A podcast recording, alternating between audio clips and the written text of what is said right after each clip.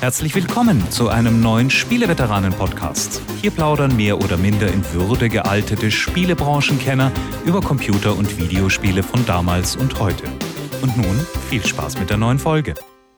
Herzlich willkommen zur Folge 292 des Spielejünglings-Podcasts und heute in der Leitung Heinrich Lehnhardt. Oh, ich habe das Memo zum neuen Konzept noch nicht gelesen. Das heißt, wir, wir blättern heute nach, was in 10, 20, 30 Jahren die Spielemedien ja. schreiben werden. So ungefähr. Jörg Langer, unser Zukunftsforscher. Genau. Und es müsste in der Post auch für dich ein Päckchen sein mit so einer Perücke, dass du wieder Haare hast und so ein Anklebschnauzer. Weil, weißt du, Zeitreise heißt nicht mehr, dass wir in alten Zeitschriften blättern, sondern dass wir wieder so aussehen wie in den Fotos damals. Wäre das nicht schön?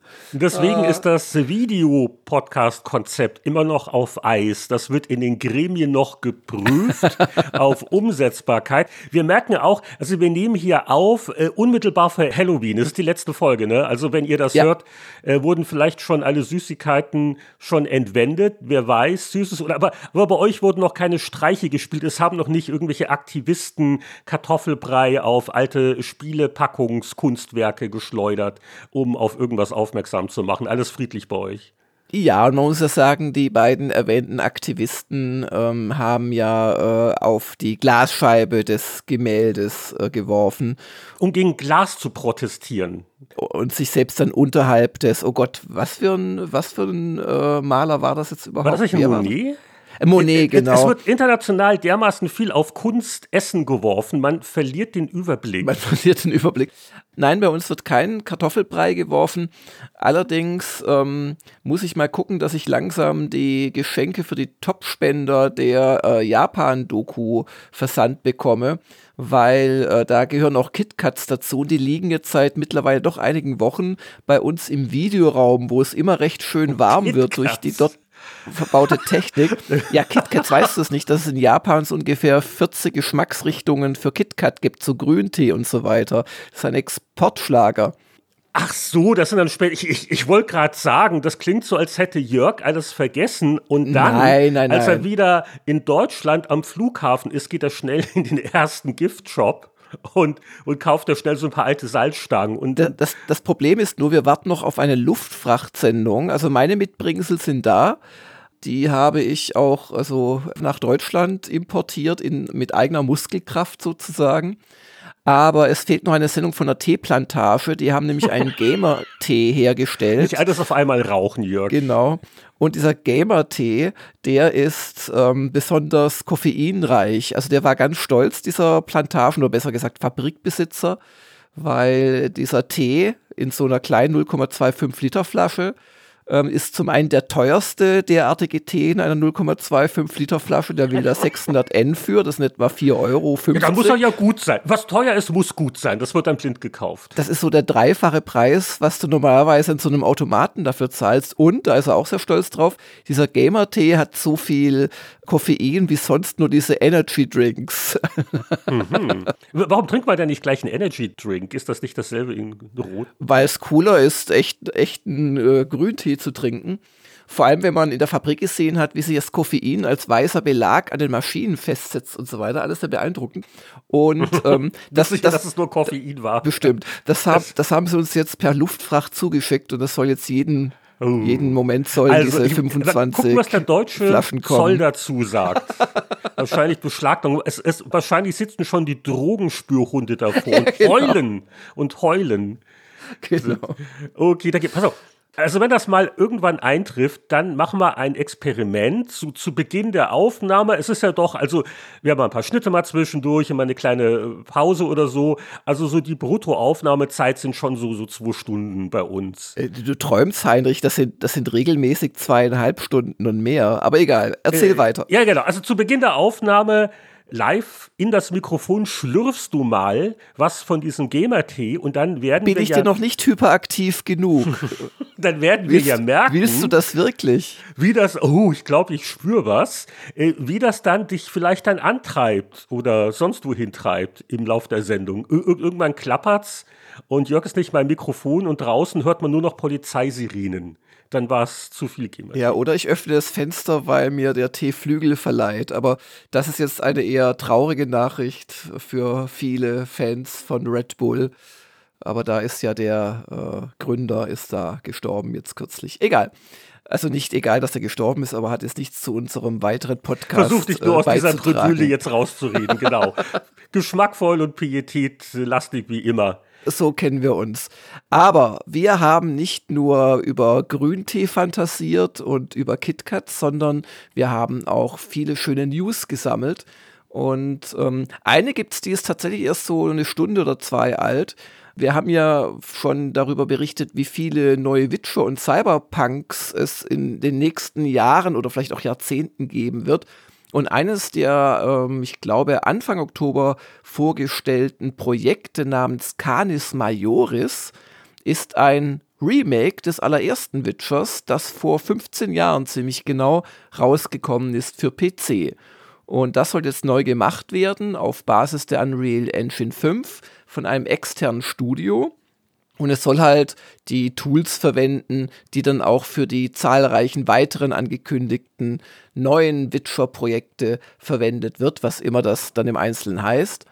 Das Studio heißt Fool's Theory und die sagen mir zwar nichts, aber laut Pressemitteilung, die vorhin reinkam, sitzen da halt auch ehemalige Entwickler, die schon an Witcher 2 und Witcher 3 mitgearbeitet haben.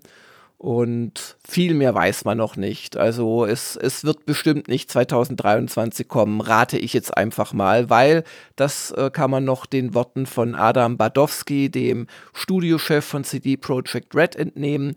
Es ist gerade noch in einem frühen Entwicklungsstadium. Oh oh. Sie haben gerade unterschrieben und jetzt äh, bestellen Sie erstmal Kaffee für die Küche.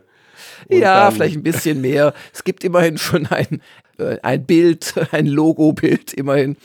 Und ähm, was vielleicht noch äh, nicht völlig uninteressant ist, das wird zwar von diesem externen Studio mit ehemaligen Entwicklern gemacht, die jetzt dort angeheuert haben, aber CD Projekt äh, Red will selbst da die kreative äh, komplett äh, Aufsicht drüber haben. Also sie wollen nicht, dass da irgendwas äh, vielleicht verändert wird, was ihnen nicht gefällt.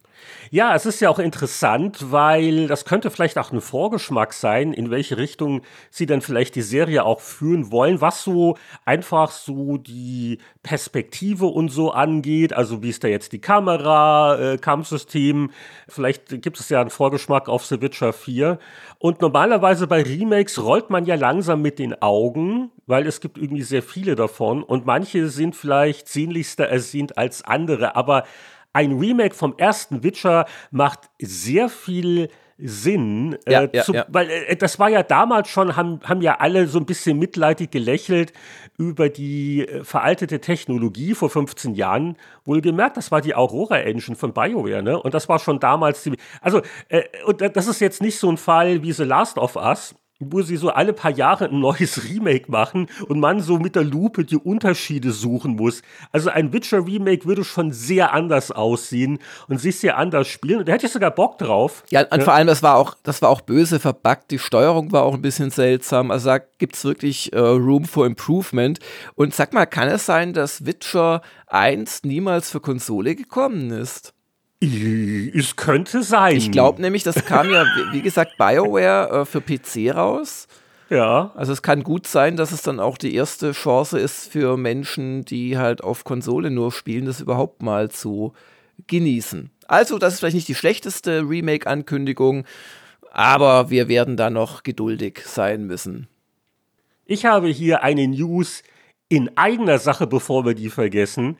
Und zwar hatten wir letzte Woche in Episode 291 den Robert Bannert dabei zum Thema Legend of Zelda The Minish Cap. Ich habe übrigens jetzt auch noch mal, wirklich noch mal, ich finde mein altes Ladekabel nicht mehr. Ich habe jetzt äh, für wenig Geld ein Game Boy Advance SP USB-Ladekabel bestellt. Funktioniert alles super noch.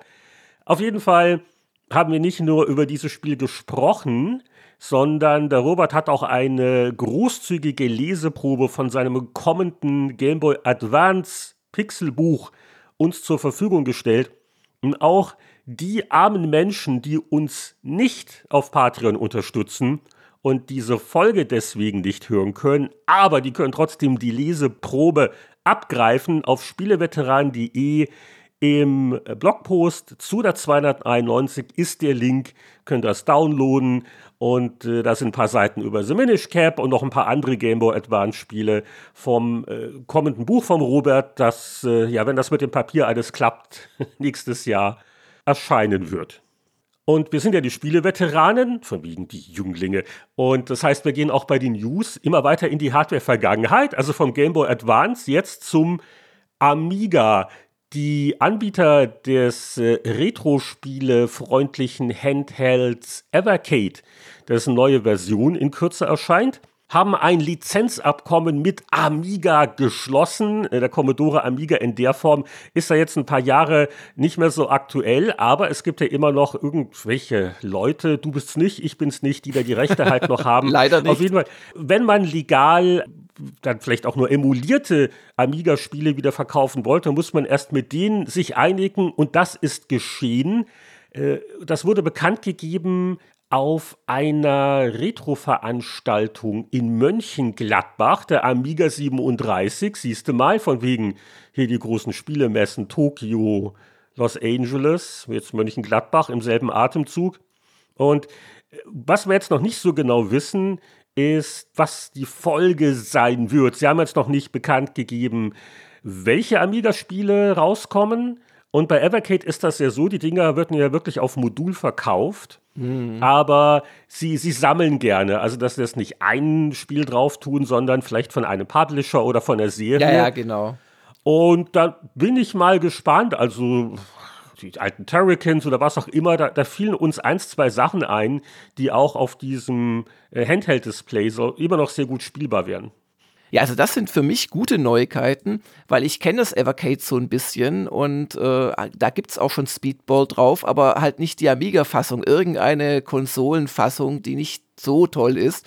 Und insoweit ist ja jetzt die Chance vielleicht da, das echte Speedball 2 der Bitmap Brothers in der Amiga-Fassung auf Evercade zu spielen. Ansonsten wurde ein Rätsel, das uns schon seit Jahren, nein, fast schon Jahrzehnten bewegt und nicht schlafen lässt, endlich gelöst. Und zwar auf der Portland Retro Gaming Expo. Also es gibt gerade offensichtlich viele news-treibende Retro-Veranstaltungen auf der Welt. Dieses Mal in Portland. Und zwar äh, haben drei frühere Blizzard und Blizzard North Mitarbeiter verraten in so einem Panel, was der eigentliche Grund war, oder ein Hauptgrund, dass das ja von Anfang an extrem unter äh, User-Feedback-Beschuss stehende Auktionshaus von Diablo 3 so lange drin war und nicht äh, abgeschafft wurde. Und der Grund, lieber Heinrich? Ja, das war nicht die einzige Erkenntnis. Die haben natürlich bei ihrem Panel über alles Mögliche gesprochen. Vieles hat man schon gewusst. Aber was ich jetzt verblüffend fand, war, dass die Entfernung des Auktionshauses deswegen so lange gedauert hat, weil das als Feature auf der Spielepackung beworben worden ist. Und das kann natürlich unangenehme rechtliche Konsequenzen haben, wenn theoretisch jetzt jemand kommt und sagt, hier, ich habe gerade das Spiel im Laden gekauft, ich habe Geld ausgegeben und da wurde mir dieses Feature versprochen, das Echtgeld-Auktionshaus. Deswegen habe ich mir dieses Spiel gekauft. Aber das geht ja gar nicht. Betrug, Geld zurück und in den USA wird er dann gerne gleich auf äh, eine Milliarde Dollar äh, Schadensersatz wegen dem psychischen Stress geklagt. Na ja, gut, das war jetzt leicht übertrieben.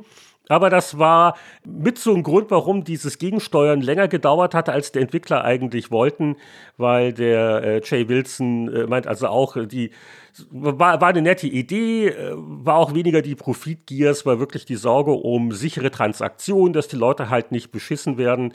Aber äh, kurz nach dem Launch hat man auch bei Blizzard gemerkt, dass das unangenehme Nebenwirkungen einfach auf äh, den spielerischen Spaß hat. Und die Packung war schuld. Ich glaube, sie haben dann einfach äh, durchverkauft und vielleicht auf den späteren Packungen das äh, eben nicht mehr erwähnt. Aber ja, die äh, übrigens interessant, der Wilson, also äh, ist jetzt, der hat jetzt da kein Excel-Spreadsheet dabei gehabt. Er hat so aus der Hüfte geschossen, so ein bisschen Zahlen, wie viel Geld dieses Online-Auktionshaus überhaupt bei Diablo 3 gemacht hat für Blizzard. Und da meinte er, naja, wenn es jetzt mehr, mehr als 10 oder 15 Millionen Dollar wären, dann würde es ihn wundern. Das äh, klingt trotzdem nach beängstigend viel Geld. Ja. Aber er hat es auch relativiert und gesagt, naja gut, also äh, World of Warcraft hat alle 10 Sekunden so viel Geld damals gemacht. Ist natürlich jetzt keine seriöse Zahl, also er scherzt da. Aber er meinte, also, also das, was da reinkam, äh, war wirklich ein Klacks im Vergleich zu anderen Umsätzen im Haus oder auch im, in Relation zu dem Unwillen, den man äh, damit auf sich gezogen hat. Und das, deswegen musste es wieder gehen. In der Kategorie Firmen, die gleich ihre nächsten fünf Projekte für alte, ruhmreiche Marken ankündigen, hatten wir letzte Woche knapp verpasst den Silent Hill Event. Und äh, wir können euch jetzt beruhigen, es kommen viele neue Silent Hills raus. Zum einen ein Remake von Silent Hill 2. Dann kommt ein Film namens Return to Silent Hill. Dann kommt Silent Hill Townfall. Und das scheint so ein Mix aus Adventure und Puzzlespiel zu werden. Dann gibt es Silent Hill F. Das äh, soll, ja, F, kleines F. Das ist ein Arbeitstitel, der Buchstabe, der, der Buchstabe zwischen, ja, zwischen E und G, F. Und der soll eine ganz neue Story erzählen. F wie Friedrich. Friedrich Schiller wahrscheinlich wird da irgendwie eingebaut. Die im äh, Japan der 60er Jahre spielt. Oh, vielleicht auch nicht. und ähm, interessant daran ist, dass ein bekannter japanischer Visual Novel äh, Autor die Story machen wird, nämlich Ryu Kishi 07. Ähm, was allerdings weniger ähm, genial klingt aus meiner Sicht, ist, dass das Entwicklerteam dahinter, die aus dieser Story dann ein Spiel machen soll, Neobards Entertainment ist und die haben Resident Evil Resistance gemacht, diesen ja Survival Koop Multiplayer Shooter, von dem man jetzt nicht täglich Begeisterungsausbrüche hört. Und äh, das letzte im Bunde wird dann noch Silent Hill Ascension sein. Und das wird ein, eine interaktive Serie werden anscheinend. Da, Ach, da denke ja, ja, da denk ich so an, an diese Netflix-Versuche, die es ja schon gab. Ähm, auch mit Black Mirror und so, wo man ab und zu zwischen zwei Antworten wählen darf, wie ganz früher bei den Laserdisc-Spielen. Alles kommt wieder, sag ich dir, Heinrich. also das zu diesen doch beängstigend vielen Silent Hill-Projekten, aber das Remake von Silent Hill 2 wird sicherlich einige alte Fans freuen. Ja, und ungefähr gleichgelagert ist noch eine kleine Info für alle Fans von Fallout 4 oder solche, die es noch werden wollen. Auch da gibt es was Neues, eine Art Remake, aber äh, es handelt sich dabei einfach um Neuerungen für die Next-Gen-Konsolen, die versprochen worden sind von Bethesda. Also man kann das alte Fallout 4 unter anderem mit besserer Bildrate und 4K-Auflösung spielen, irgendwann im Jahr 2023. Ja, also weder Remaster noch Remake, sondern nur ein Update, aber das kostet dann dafür auch nichts und äh, wird sicher gern gesehen. Und das äh, wurde jetzt auch bekannt gegeben im Rahmen der ganzen Feierlichkeiten zum 25-jährigen Fallout-Jubiläum. Nicht zu vergessen, da hat äh, Bethesda auch äh, ein paar Videos veröffentlicht. Da wurde zum Beispiel auch so ein bisschen erzählt, dass New Vegas ursprünglich nur als Erweiterung für Fallout 3 geplant gewesen war, nicht als eigenständiges Spiel da packen sie eben noch so ein bisschen ganz gut aus zum äh, silbernen Jubiläum, zur silbernen Fallout-Hochzeit sozusagen. Ja, das bringt uns zur Rubrik. Was haben wir zuletzt gespielt? Heinrich, du warst ganz fleißig. Ja, ich musste meine große Quest fortsetzen, über die ich letzte Woche berichtet hatte. Ich habe ja mit wenigen Jahren Verspätung Double Fines Costume Quest wiederentdeckt. Das wurde auch durchgespielt, also schön überschaubar und kompakt. Und da war aber die Lust jetzt noch groß genug auf noch mehr Süßes. Und deswegen habe ich jetzt Costume Quest 2 angefangen. Der wurde 2014 veröffentlicht, dieser Nachfolger. Und der aktuelle Spartipp für alle, die es vom 1.11. hören, ich glaube auf Steam ist der Doppelpack mit beiden Costume Quests im Angebot. Im direkten Vergleich, das zweite schon ein bisschen moderner und sie haben versucht, eins, zwei Systeme ein bisschen komplexer zu machen, Steuerung, bla bla bla. Aber ich glaube, das erste gefällt mir immer noch besser. Das zweite ist auch von der Story ein bisschen ausgeflippter und hat nicht ganz so die Atmosphäre. Ich glaube, der Tim Schärfer hat auch beim ersten mitgeschrieben, beim zweiten weniger. Und vielleicht liegt es auch daran, dass es so, da bin ich aber noch nicht so weit im zweiten, dass es so nicht ganz so sprüht, auch bei den Dialogen und beim Charme. Aber jedenfalls, äh, Costume Quest, äh, wirklich eine, eine ganz putzige, so Rollenspiel, Action, Adventure, Light Serie. Ich habe es äh, lange Jahre geschafft, die zu ignorieren. Ich würde wirklich empfehlen, das nachzuholen. Und äh, ja, es sind halt diese, also beim zweiten haben sie es auch noch ein bisschen verfeinert, das Kampfsystem was ja eigentlich rundenbasiert ist, weil es gibt dieses Geschicklichkeitselement, dass du halt im rechten Moment eine, eine Taste drückst und dann blockst du halt und nimmst weniger Schaden. Mm, das, das macht es doch immer wieder ganz lustig und aber ja, ist nicht das anspruchsvollste aller Spiele.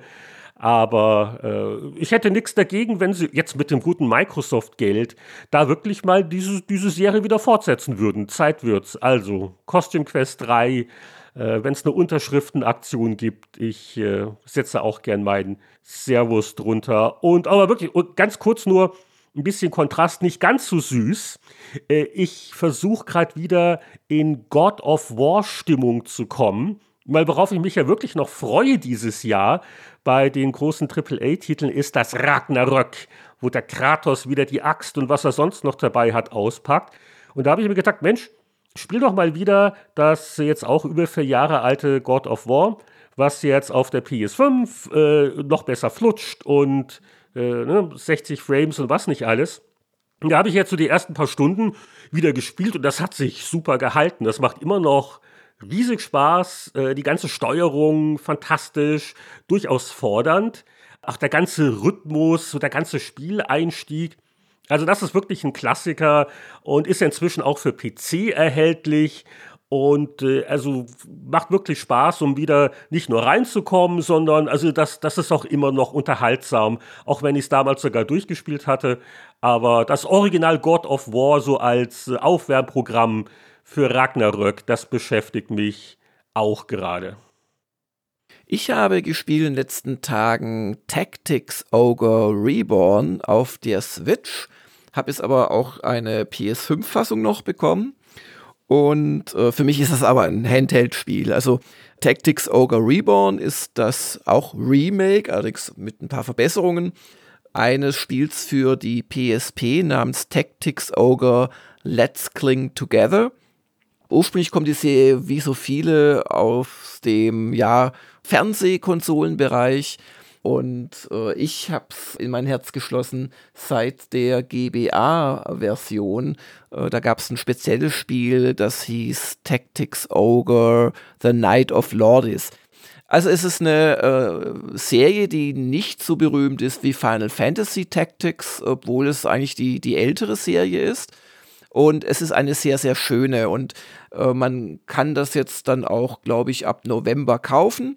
Moment, und deswegen, Frage, nicht, dass du hier jetzt hier Ärger kriegst, du hast offensichtlich eine Vorabversion, darfst du überhaupt schon drüber reden, wenn das Spiel noch gar nicht erschienen ist? Ja, ich darf lächerlicherweise nur über das erste Kapitel reden, als hätte ich nicht auf der PSP das Ding schon längst gespielt vor vielen Jahren. Aber Gott, so sind sie halt, unsere Spielefirmen. Und wenn man Vorabversionen haben möchte, muss man halt sich auch an solche Sachen halten. Also, was ich jetzt sage, gilt ausschließlich fürs erste Kapitel, liebe Hörer. Allgemeine Eindrücke, vor allen Dingen so Bedienung, ne? Äh, was wurde jetzt wirklich geändert? Wirkt das immer noch so fesselnd wie damals im Mai? Ja, genau. Also äh, es ist äh, immer noch sehr faszinierend, weil du anders als bei ein paar anderen Spielen, es gab ja vor erst einem Dreivierteljahr, glaube ich, oder halben Jahr, gab es ja das Triangle Strategy und das sieht ja so aus wie diese alten Dinger wie Tactics Ogre und Final Fantasy Tactics, aber hat halt schon einige Modernisierungen. Und interessanterweise haben sie das auch bei Tactics Ogre teilweise gemacht ich hoffe, ich, ich sage jetzt nichts, was falsch ist, weil ich jetzt ehrlich gesagt die PSP-Fassung nicht nochmal neu gespielt habe. Aber ähm, eine Sache, die auf jeden Fall eine Vereinfachung ist im Vergleich zu früher, du hast da wie üblich äh, diverse Kämpfer in deiner Armee verschiedener Klassen und äh, kannst dir auch Klassen wechseln lassen, wie bei den Fire Emblems und Co. oder auch Final Fantasy Tactics. Und ähm, da gab es halt auch so äh, Klassen, die haben so Spezialfähigkeiten mit Spezialistenpunkten ausgelöst. Und ähm, dann gab es aber auch noch Magiepunkte für die magischen Klassen. Und da haben sie zum Beispiel einfach gesagt, komm, was soll das? Wir, wir machen da eine Währung draus, Magiepunkte. Auch ein Kämpfer hat Magiepunkte und damit kann er seine spezielle kritische Treffer, Schlag um dich, Spezialsache aktivieren. Oder ähm, sie haben jetzt ein Rad der Zeit, wo du ähm, zurückspulen kannst, allerdings pro Schlacht nur so und so oft zu einer früheren Runde. Das gab es früher nicht, das kommt sicherlich aus Fire Emblem, die Idee. Sie haben äh, neue Talismane, das ist ein ja, neuer Typ von Gegenstand, womit du deine Affiliation ändern kannst, also ob du ein Erd- oder Luft- oder Feuer und was es da alles gibt, Charakter bist. Also Dinge, die es dir einfacher machen, eine schöne, schlagkräftige Armee zusammenstellen, sag ich einfach mal. Dazu kommen andere Komfortgeschichten, die einfach mit, äh, ja, so Sachen wie Speichern zusammenhängen, wobei du immer noch eine Schlacht nur unterbrechen darfst, also ein Spielstand und der wird gelöscht, wenn du ihn wieder lädst. Also auch das wie bei Fire Emblem nach der alten Schule. Und äh, um auch mal was zum Spiel selbst zu sagen, du machst halt eine ähm, ja, Rückeroberung letzten Endes eines Kontinents. Du bist auf der Seite der guten Rebellen und dein Heer wächst halt mit der Zeit immer weiter. Wo man ähm, wirklich Freude hat, ist an diesen ausgefeilten Schlachten und in vielen, vielen Einheiten. Also du steuerst da von Anfang an sechs Leute, dann bald sieben, acht und hast auch viel, viel mehr Soldaten, kannst die auch so in einzelne Kampftruppen aufteilen. Wenn ich mich recht entsinne, darfst du auch nicht den Fehler machen, ähm, also wenn ich ans Alte zurückdenke, dass du nur acht Leute oder so hochskillst, weil du teilweise auch mehrere Trupps brauchst in bestimmten Schlachten. Es hat so mehrstufige ähm, ja, Chapter-Schlachten, wo du also quasi hintereinander kämpfen musst und nicht mehr zurück auf die Landkarte kommst zwischendrin. Und das alles ist schon ein sehr schöner Fantasy-Epos-Reigen äh, mit vielen, vielen Details, mit vielen Dialogen, mit Herzschmerzgeschichten natürlich. Das Einzige ist, was mir jetzt beim Neuspielen aufgefallen ist, so die Bedienung ist schon ein bisschen fitzeliger, als es jetzt bei dem schon erwähnten Triangle Strategy ist. Also du musst doch irgendwie immer eins, zweimal mehr klicken für deine Geschichten. Und bei Tactics Ogre Reborn ist es so, dass du mit dem linken Analogstick die Kamera bewegst und dann aber umgreifen musst zu dem ja, Digipad oder zu den vier Einzeltasten, je nachdem, wie man spielt auf der Switch. Und das fand ich echt erstaunlich nervig in meinen zweieinhalb Spielstunden, die ich bislang hatte. Aber ansonsten echt eine schöne Fassung. Ich glaube, ich werde das nochmal durchspielen damit und euch auch vielleicht dann ein andermal noch berichten, wie sich ein paar weitere Neuerungen auswirken. Und was man auch sagen kann, ist, die Grafik ist wirklich super. Die äh, haben es auch geschafft, wie bei Triangle Strategy, so einen alten Pixel-Look zu nehmen aber den zu kombinieren mit sehr modernen Effekten bei Feuerbällen oder wenn der Regen so richtig übers Schlachtfeld treibt, das ist echt schön anzusehen. Also ich bin echt gespannt. Also wenn ich das auch mal irgendwann spielen darf, wäre das vielleicht auch mein Kandidat als ein Hauptthema, weil es ja retromäßig genug und scheint, scheint auch immer noch Spaß zu machen, ne? Ja, man könnte dann auch über, über die Alten reden und genau, also ist eine schöne Serie, wer es noch nicht kennt. Und das gefällt mir eigentlich auch daran, weil wir immer mal wieder auch über den Sinn von Remakes und so weiter sprechen oder solchen Remastern. Aber es ist natürlich auch eine Chance für Leute, die damals vielleicht noch nicht gespielt haben oder noch gar nicht auf der Welt waren, äh, solche Perlen nochmal zu oder überhaupt erstmals zu erleben. Das darf man ja auch nicht unterschätzen. Ja, Perlen ist vielleicht nicht das beste Wort für den Übergang zu einem kleinen Anhang, den ich noch habe. Und zwar hast du letzte Woche so deine ersten Eindrücke von einer Neuerscheinung mit uns geteilt. Es ist das schleichlastige Ekel-Action-Adventure A Plague Tale Requiem. Und das war ganz interessant, was du so auch bemeckert hast. Aber auf der anderen Seite. Dann hast du gedacht, ach, der Langer, dem glaube ich nichts. Nein, nein, nein. spiele ich es einfach selbst. Auf der anderen Seite, also wie gesagt, ist auf Game Pass, hat mich nichts gekostet. Teilweise sehr hohe Wertungen in der Fachpresse. Ich habe den Vorgänger nie wirklich gespielt. Das gucke ich mir jetzt auch mal an. Ganz genau, um den Langer zu widerlegen. Der Langer hat nur dummerweise im Wesentlichen recht. Das einzige, deine Detailkritik an den Marktplatz-NPCs, die ist natürlich nicht falsch, aber daran würde ich mich jetzt nicht aufhängen. Also das Spiel hat äh, größere Probleme. Aber äh, vielleicht noch ein, zwei äh, positive Sachen. Also es sieht natürlich sehr hübsch aus, sehr detailreich alles.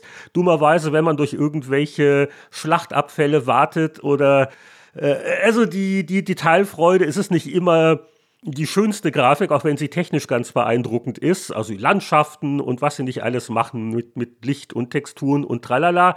Also so dieses Mittelalter-Feeling. Mm, und ich habe es jetzt immerhin bis zum Beginn des dritten Kapitels gespielt, weil trotz einiges Murrens über die eingeschränkten Speichermöglichkeiten, hast du vollkommen zu Recht kritisiert, also die äh, automatischen Checkpoints sind teilweise sehr blöde gesetzt, etwas frustrierend, da muss man. Äh, aber ich war wirklich neugierig auf die Sache mit den Ratten, über die alle schreiben und so viele und Wusel, Wusel. Und das ist schon cool. Also die Puzzles, die auch daraus entstehen, dass du halt so diese tausende Ratten, so wirkt es zumindest subjektiv, also die wuseln da alle und die beißen dich auch gleich sehr heftig.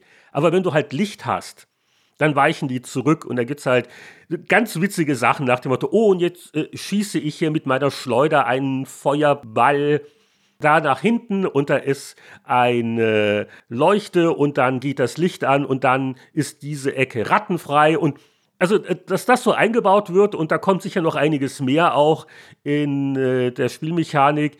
Äh, also ich, ich kann ansatzweise verstehen, warum äh, Leute das äh, interessant finden. Aber also die Nervigkeiten sind mir äh, zu viel, teilweise schon sehr Trial and Error mäßig, so die Levels und äh, wie komme ich da jetzt am besten durch? Und äh, ja, so die ganze Story. Sie setzen halt auch voraus, dass du den Vorgänger kennst. Also auf einmal wird so geflüstert, ah, und der Biss ist wieder da und ich sitze da und sag mir, was ist jetzt der Biss? und äh, ich weiß nicht, ja, also Wem es gefällt, klar, aber ich glaube, ich werde damit auch nicht wirklich warm. Aber für sowas gibt es ja unsere Rubrik. Ich bin nicht würdig. Und in dem Fall können wir, glaube ich, beides sagen, wir sind nicht würdig. Genau. Also ein allgemein gelobtes Spiel, das sich uns nicht erschließen mag. Ja, ich kann schon verstehen, was die Leute daran mögen, aber ich wünschte mir manchmal, die Menschen würden auch verstehen, warum mich manche Sachen einfach so sehr nerven, dass mir ein Spiel keinen Spaß mehr macht. Also ja. Auf der anderen Seite, sie sind sich treu geblieben. Ich habe schon den Vorgänger nicht wirklich gemocht und da waren auch alle ganz begeistert. Also alle halt immer die sich äußernden Menschen in Internetforen Insoweit passt das schon. Ich spiele dann lieber Tactics Ogre Reborn weiter. Ich, ich, musste ja fast denken, ich würde jetzt lieber wieder Stray spielen, dieses niedliche Katzen-Action-Adventures, weil so einige von den Spielelementen, ah, und da rennt man vor was weg und dann hat man so ein Mini-Puzzle und muss da wo was hinschießen. Da gibt es auch kleine Wuselgegner, wenn auch nicht ganz so zahlreich und bedrohlich wie die Ratten. Aber das Ganze ist halt deutlich weniger pompös, es ist kompakter und es ist vor allen Dingen irgendwie so sympathischer, ich weiß auch nicht, als diese, diese Depri-Stimmung, die sie da versuchen. Und auch dieses, dieses ständige Geflüster, das mag ja realistisch sein, wenn sich die zwei Charaktere. Nee, es ist überhaupt nicht realistisch, weil die flüstern so laut, das würde jeder Feind sofort hören. Das ist völlig ja, lächerlich. Das, das, Problem ist, das sind teilweise wichtige Informationen, aber die werden halt dann geflüstert und dann kriegst du die Hälfte gar nicht mit. Was, was wurde dir jetzt gesagt? Und es hilft natürlich auch nicht, dass das ein Spiel ist, das auf überflüssigen Luxus wie Karten oder Marker natürlich verzichtet. Also, oder so Gegner hervorheben. Ja, brauchen wir alles nicht. Was wir aber brauchen, ist eine neue Hörerfrage. Und die Frage zum Tage kommt heute von, oh, den kenne ich gar nicht, noch nie gehört, Andreas Wander. Kriegt wahrscheinlich gerade seine zehnte vorgelesene Frage Verdienstorden verliehen.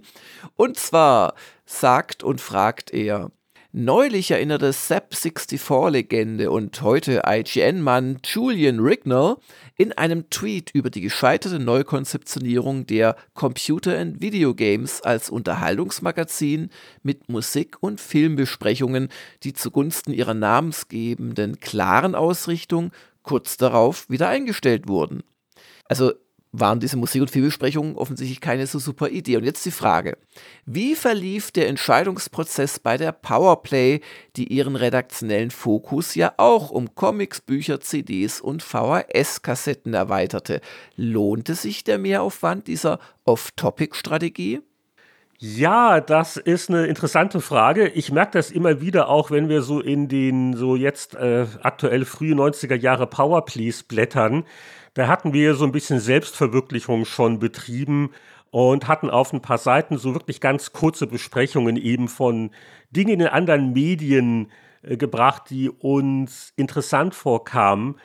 Der Vergleich hinkt vielleicht ein bisschen, also ich habe das jetzt nicht ganz genau verfolgt, aber die Computer- und Videogames in der Endphase, das muss eine Verzweiflungstat auch gewesen sein. Ne? Ähm, nach dem Motto, äh, Printhefte oder unser Printheft kauft keiner mehr Vielleicht klappt es ja damit, können wir noch mal versuchen und wenn nicht, ja, dann halt nicht. Bei der Powerplay war es ein bisschen anders. Das war also immer klar ein Spielemagazin und das waren vielleicht so drei oder vier Seiten, die wir gemacht hatten.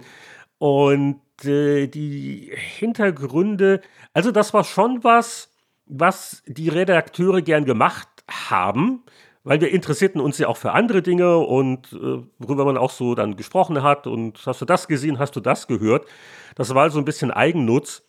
Der andere Hintergedanke war, aber daraus wurde nie was, dass man halt den Anzeigenleuten noch eine Vorlage gegeben hat. Na, guck mal, jetzt könnt ihr auch da die äh, Agenturen belästigen. Wir berichten ja auch über sowas und vielleicht kriegen wir da auch mal eine Seite rein, statt der ewigen Zigarettenwerbung. Ist sicher netter gewesen.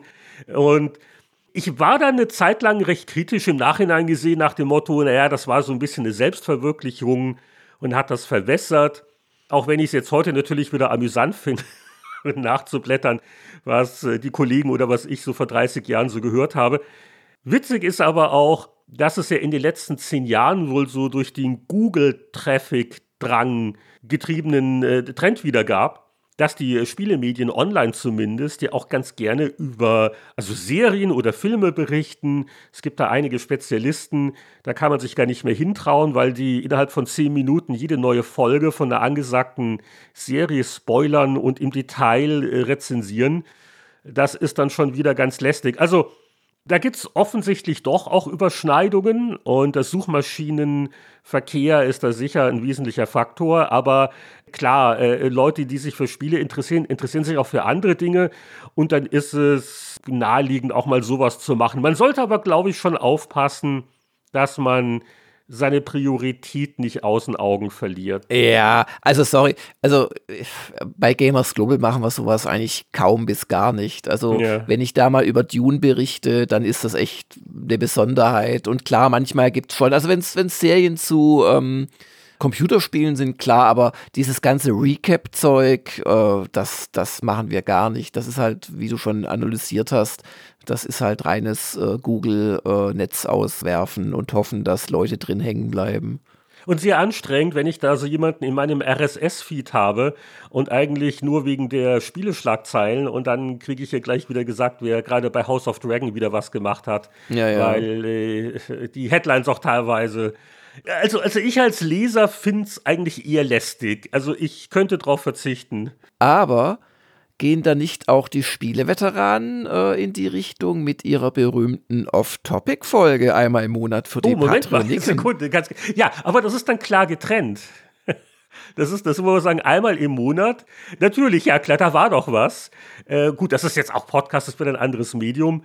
Und äh, da haben wir es zumindest noch so gemacht, dass wir sagen, okay, die erste Hälfte der Sendung ist ja normal und Off-Topic ist ja nur ein Teil. Ja, und vor allem, wir versuchen nichts zu spoilern oder erst, also wirklich mit zeitlichem Verzug.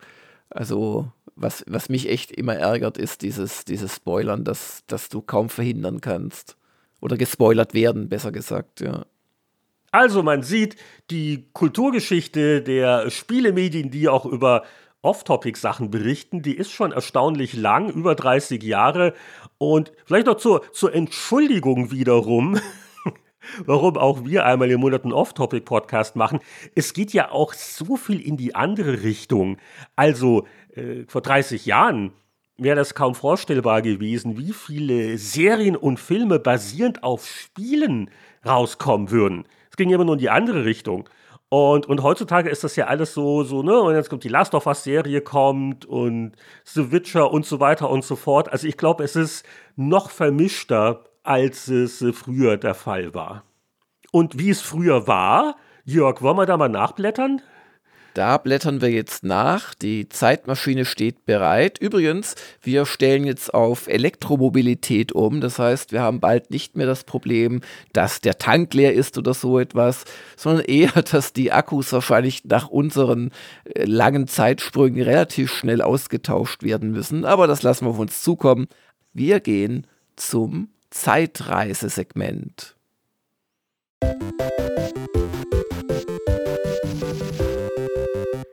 Die Zeitschriften Zeitreise entführt uns wie immer in drei Jahrzehnte. In drei Segmenten blättern oder klicken wir nach, was damals die Spielemedien geschrieben haben, nachsitzen müssen die Unterstützer unserer Patreon-Kampagne, die nicht nur einen wichtigen Beitrag zum Kulturbetrieb in Deutschland leisten, indem sie die Spieleveteranen unterstützen, die kriegen auch noch ein viertes Segment geboten. Und ja, los geht's aber wie immer oder wie meistens in der jüngeren Vergangenheit.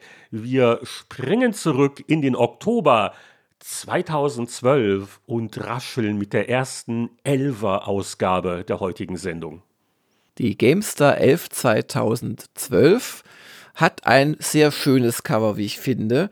Es zeigt nämlich eine Stadt- und Flusslandschaft und ist wirklich schön, wie ich finde, und gehört zu SimCity. Da gab es nämlich einen exklusiven Entwicklerbesuch bei Maxis damals. Und wir erinnern uns, da geht es um ja auch im Prinzip den Reboot der Serie, wo Electronic Arts einiges neu gemacht hat. Ähm, da werden wir sicherlich beim Test noch dazu kommen. Ich spare mir meine Kritik am Spiel erstmal.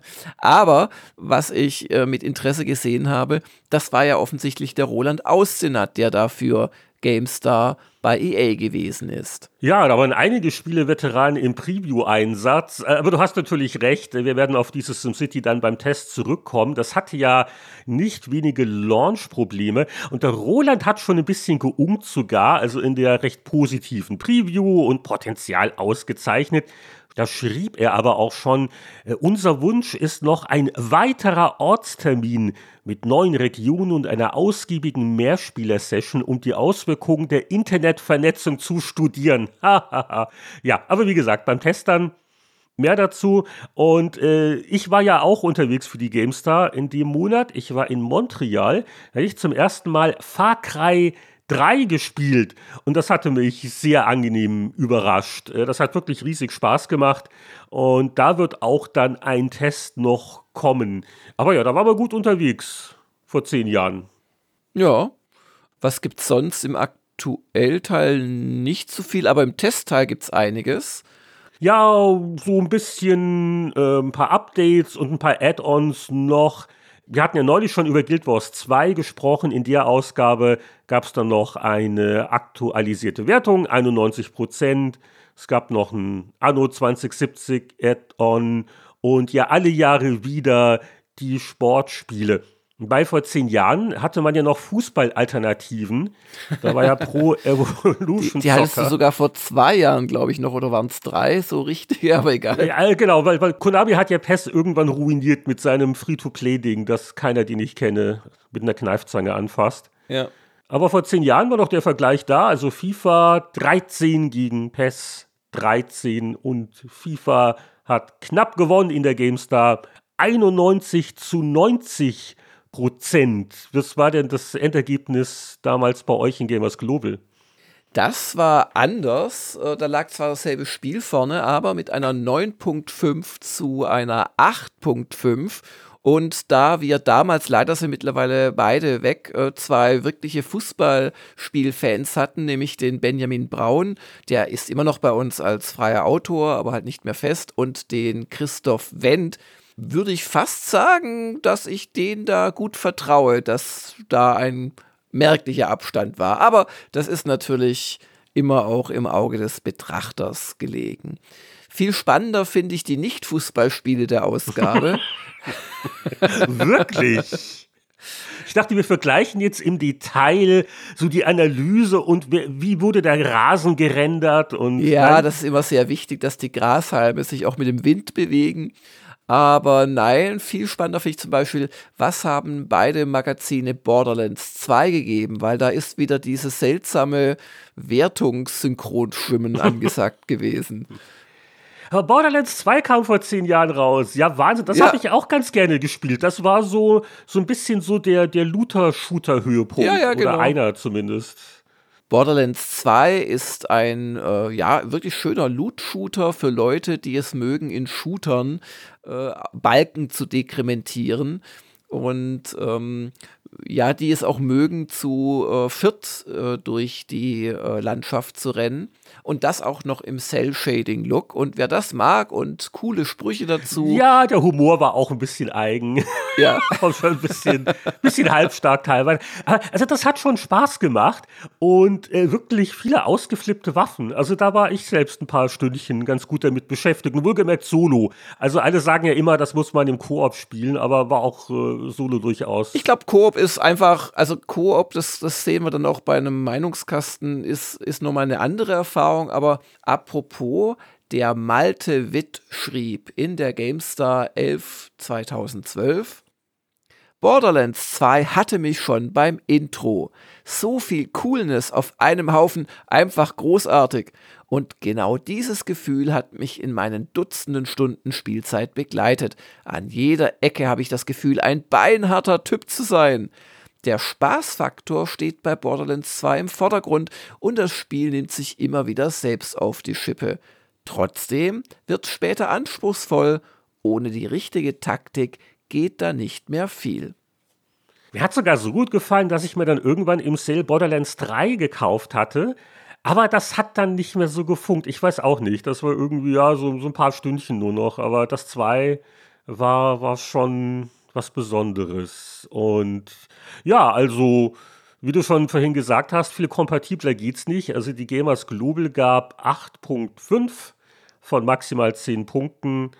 Und der Benjamin Braun lobte in seinem Meinungskasten, mir hat Borderlands 2 richtig viel Spaß gemacht und das nicht nur im Koop-Modus, sondern auch im Einzelspieler-Part. Beide Spielevarianten haben etwas für sich.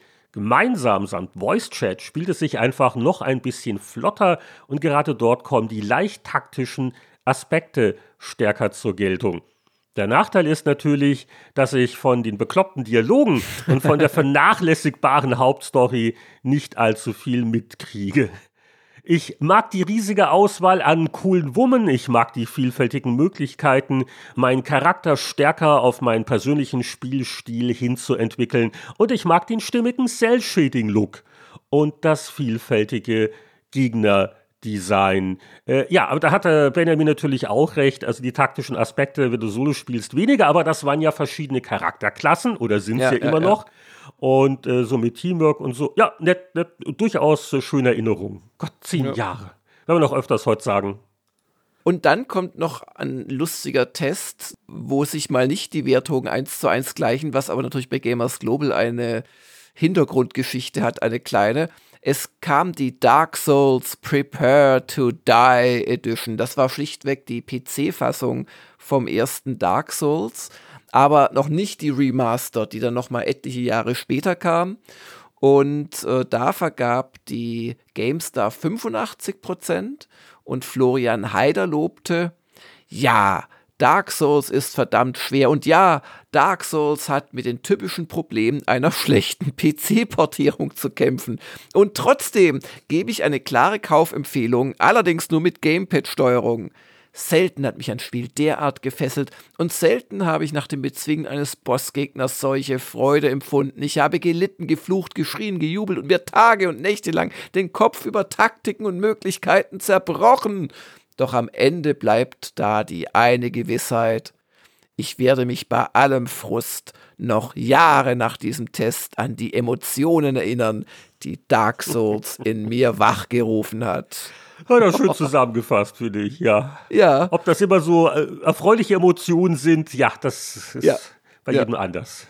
Das Lustige ist, dass wir bei äh, Gamers Global dann nur eine 7.5 gegeben haben. Und der Benjamin Braun schrieb auch, dass es kein technischer Leckerbissen ist, aber das hat ihn auch nicht gestört und halt auch nochmal gelobt, äh, was Dark Souls ausmacht.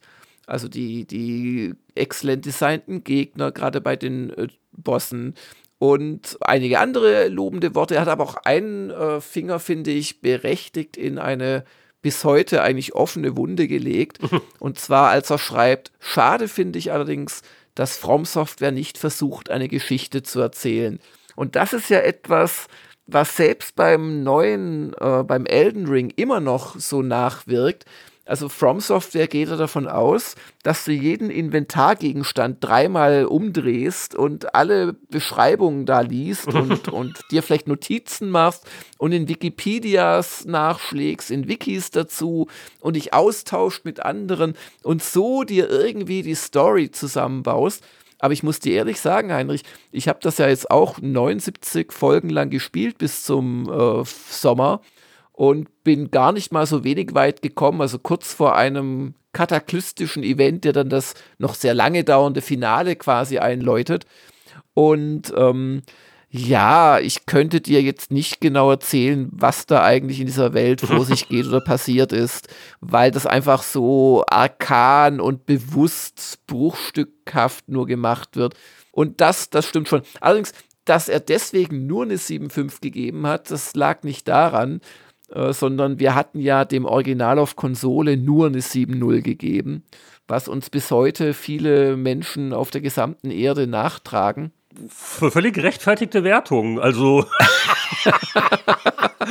Moment, ich habe dann den Remastered einige Jahre später 8.5 gegeben, weil mir das echt Spaß gemacht ja, hat. also es ist auch wirklich viel Geschmackssache. Aber äh, ich weiß ungefähr, wo der Benjamin daherkommt. Ich bin bei, ich stehe ihm bei. Ich habe ja auch so, also es gibt ja ganze Aufsätze und auch wirklich in professionellen Spielemedien, wo so wirklich gejubelt wird über das subtile Storytelling, über das Weltdesign und wie sich das Ja. erschließt und das ist halt und ja, da, da ist was dran, wenn man es mag, wenn man die Geduld dafür hat. Mein Fall wäre es auch nicht. äh, Und ja, Geschmackssache. Ja. Ja, aber wie gesagt, also die PC-Version war halt technisch auch nicht so toll. Ich weiß noch, wie wir da äh, gefachsimpelt haben. Und ich glaube, Benjamin wäre lieber auf die 8 hochgegangen, aber wir hatten halt nur eine 7 gegeben. Und er musste halt auch sagen, dass diese PC-Fassung echt nicht sehr toll war. Es gab ja dann bestimmt auch noch Patches, die einiges verbessert haben. Aber also mit der Remastered-Fassung ist das alles nicht zu vergleichen. Die kann man auf PC und die kann man auf Switch und so weiter, kann man die wirklich tadellos spielen. Aber interessanter hat euch der Vergleich zur vorherigen PlayStation-Version-Wertung so ein bisschen, so wie so ein Anker euch ein bisschen Ja, runtergezogen? ja, so ein bisschen runtergezogen. Ja, ja, ja, ja. War das derselbe Tester gewesen bei der PlayStation-Version? Nee, wir hatten einen anderen Tester bei der ursprünglichen Fassung. Okay, und damals hatten wir halt noch nicht die subjektiven Wertungen und da waren wir sehr drauf bedacht, so die innere Kohärenz und so weiter. Verstehe. Und da hat's halt dann geknirscht im Gebälk. Naja, Aber wir haben ja noch mehr große Namen hier zu bieten. Dark Souls, Pipifax, hier, ich biete Baldur's Gate. Das war vor zehn Jahren mal wieder neu. Ist natürlich ein deutlich älterer Hut. Aber auch schon vor zehn Jahren erschien die Enhanced Edition. Das war ja die erste von gar nicht wenigen äh, leicht geremasterten, erweiterten Versionen von den alten Spielen, die mit BioWare's Infinity Engine gemacht worden sind. Äh, Ich weiß zum Beispiel, äh, wir hatten ja vor einiger Zeit auch, äh, ne, Baldur's geht als Thema, oder war es eins oder zwei? Also jeden Fall, äh, ich habe es auch noch mal in der Enhanced Edition auch gespielt und äh, sehr, sehr ordentlich, also sehr originaltreu. Ich finde, sie hatten da nicht zu viel rumgepfuscht, aber doch so mit ein, zwei kleinen Verbesserungen und moderner Auflösung und was nicht alles. Und ja, das ist natürlich nichts, wo ich den Tester beneide. den Maurice Weber in dem Fall, weil wie bewerte ich das jetzt? Also ein Spiel, das eigentlich veraltet ist und so ein bisschen besser und überhaupt. Wie, wie hat sich der Maurice denn da aus der Affäre gezogen?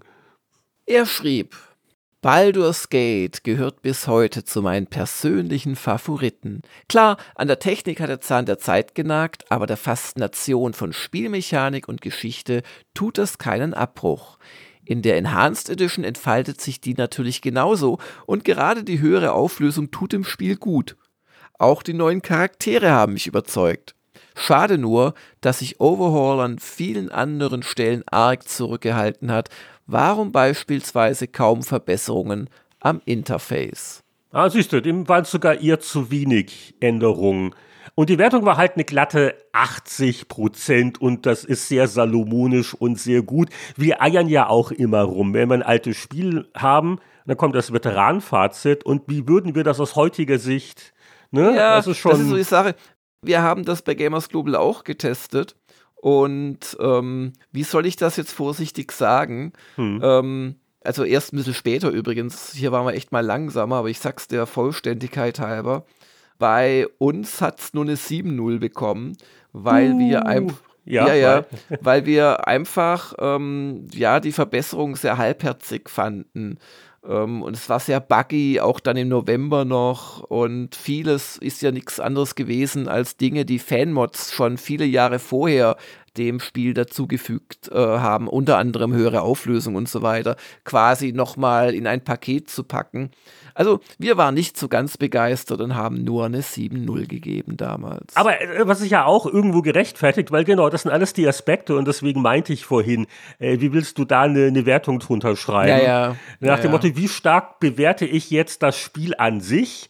Nach heutigen Maßstäben, was ja alle immer noch gut fanden, aber dann die sogenannten Verbesserungen oder nicht oder überhaupt. Naja, gut, jedenfalls auch schon seit zehn Jahren wird an den Baldur's Gate rumgemacht und rumgemastert. Und zum Abschluss vielleicht aus der GameStar noch die Erwähnung, also Counter-Strike Global Offensive hatten wir letzten Monat bereits erwähnt anhand des Gamers Global Tests. Die GameStar hat 84 Prozent gegeben. Dann wurden immer noch die einzelnen Episoden des Walking Dead Adventures von Telltale bewertet. The Long Road Ahead 83 Prozent. Und äh, ja, das war's so mit der GameStar. Hast du noch irgendwelche Videospielköstlichkeiten auf der Gamers Global? Ich habe eine Köstlichkeit, da kann ich mich noch ziemlich genau dran erinnern, den Test, den habe ich nämlich gemacht von Resident Evil 6. Und du weißt halt nicht, ich bin ja, ich bin ja faul, weißt du, wenn, wenn ich dann die Wertung mir überlege und das Spiel heißt Resident Evil 6, dann gebe ich eine 6.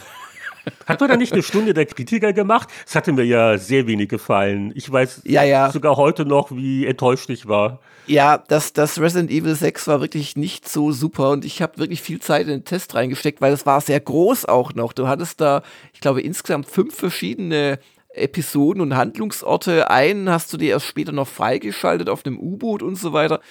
Anyway, ich glaube, äh, mein Meinungskasten von damals spricht Bände, wie es zumindest mir gefallen hat. Resident Evil 6 möchte in der ersten Kampagne abwechselnd Resident Evil 4 und Uncharted sein mit einem Schuss Gears of War. In Kampagne 2 will es Metal Gear Solid und Call of Duty nacheifern in Kampagne, da kann ich mich noch gut daran erinnern, weißt du, diese typischen Skript-Events, wie bei, bei Call of Duty, wo du, wo du zugeschmissen wirst mit Explosionen, aber, aber halt nicht so gut wie bei Call of Duty. Anyway, in Kampagne 3 waren Battlefield, wiederum Uncharted und vielleicht noch Splinter Cell Inspirationen. Resident Evil 6 ist ein Potpourri aus Blockbuster-Versatzstücken, aber das allein macht es nicht selbst zum Blockbuster. Wer stark repetitive, das Hirn kaum fordernde, aufgrund von Gegnermasse und Steuerung aber nicht leichte Actionkost in immer neuen Schauplätzen mag, bekommt viel Spiel fürs Geld. Beinharte Resi-Fans werden es schon aus Pflichtgefühl oder Storyinteresse spielen. Doch ich bin überzeugt, ohne den Resident Evil Bonus würde nach diesem Spiel kein Hahnkrähen. Okay, klingt jetzt nicht, als müsste ich das noch nachholen auf meine alten Tage. Ja, und dann so ein bisschen fast ein Teaser für die nächste Zeitreise. Ihr habt ja schon einige andere Hochkaräter auch vor zehn Jahren getestet gehabt. Die GameStar hatte den Printvorlauf und wir vergleichen ja auch gerne. Aber so, was sind so, so ein paar Namen? Also vor zehn Jahren, da kamen echt ein paar starke Spiele noch raus. Ja, ja, also da werden wir dann in der nächsten Folge drüber reden, denke ich. Dishonored kam raus, XCOM Enemy Unknown kam raus und doch noch ein paar andere Sachen. Also wartet mal auf nächste Folge, die wird auch noch mal richtig, richtig schön. Und was so vor zehn Jahren so gespielt wurde, das hatten wir auch in einem Spieleveteranen-Podcast vertieft mit prominenten Gästen. Alex und Ingo von den Donuts schauten vorbei und haben sich als wirklich kompetente Zocker erwiesen. Und was da so gesagt worden ist, das rekapitulieren wir jetzt in Clip-Ausschnitten mit frischen Kommentaren im Bonussegment für unsere Patreon-Unterstützer. Wenn ihr noch nicht zu diesem erlauchten Kreis gehört, ein Besuch auf patreon.com slash Spieleveteranen kann diesen Mangel schnell beheben. Wir reisen weiter zurück in das Jahr 2002. Da war der Jörg bei der GameStar dabei und ist voll verantwortlich für den Titel der Ausgabe 11 2002 die Rittersleut, aber die waren ja nur zweite Wahl, wie wir im Editorial auch noch erfahren.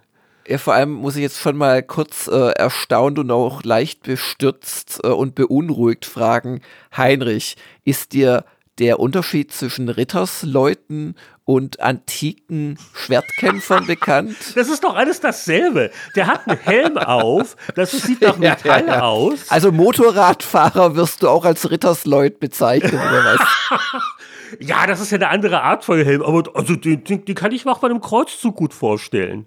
Ja, also da kommt es nicht mehr raus, tut mir leid. Aber wir sind tatsächlich bei der GameStar 11 2002 gelandet und ein ungewöhnlich hochwertig gefülltes Heft, vor allem im Testteil, muss ich sagen.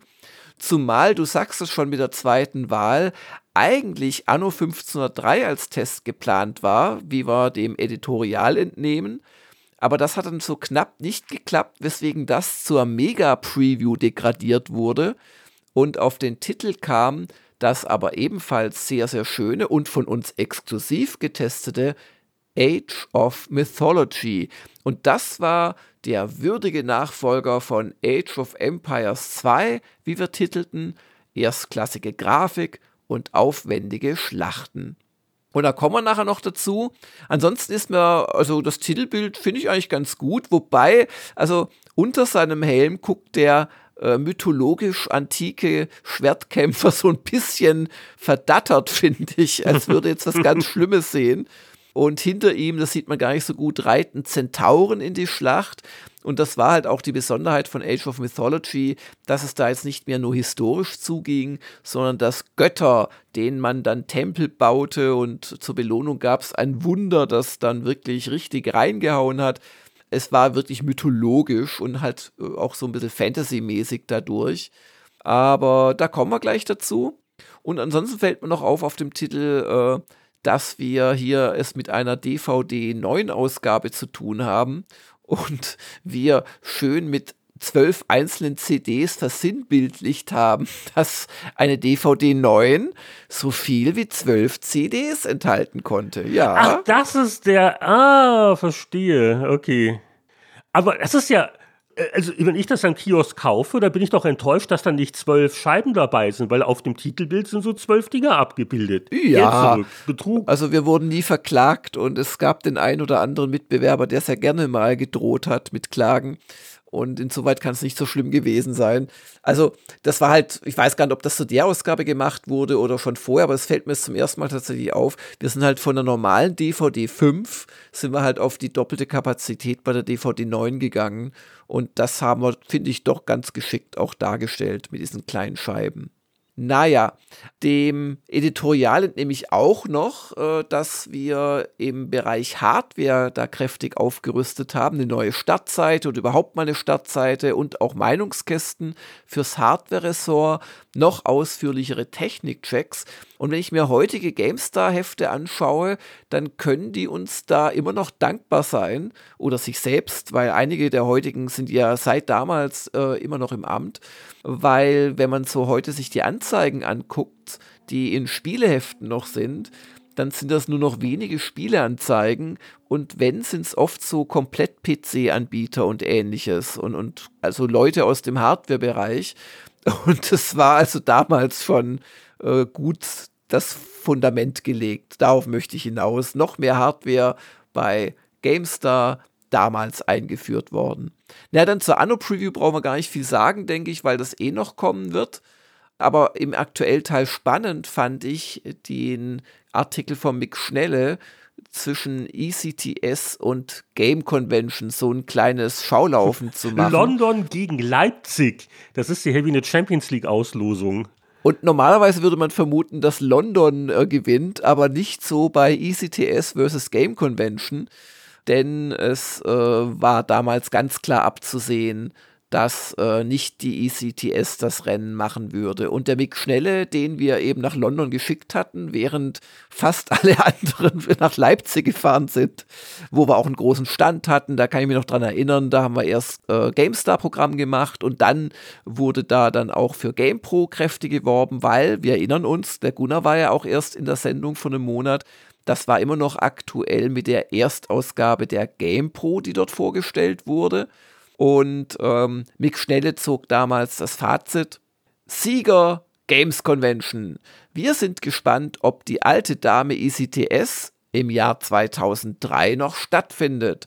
Schließlich erreichen die Aussteller auf der Games Convention sowohl Fachbesucher als auch Endkunden auf einmal. Und billiger als im sündhaft teuren London ist der Messeauftritt in Leipzig ebenfalls. Und dann sind wir alle in Köln gelandet. Das war dann die Pointe.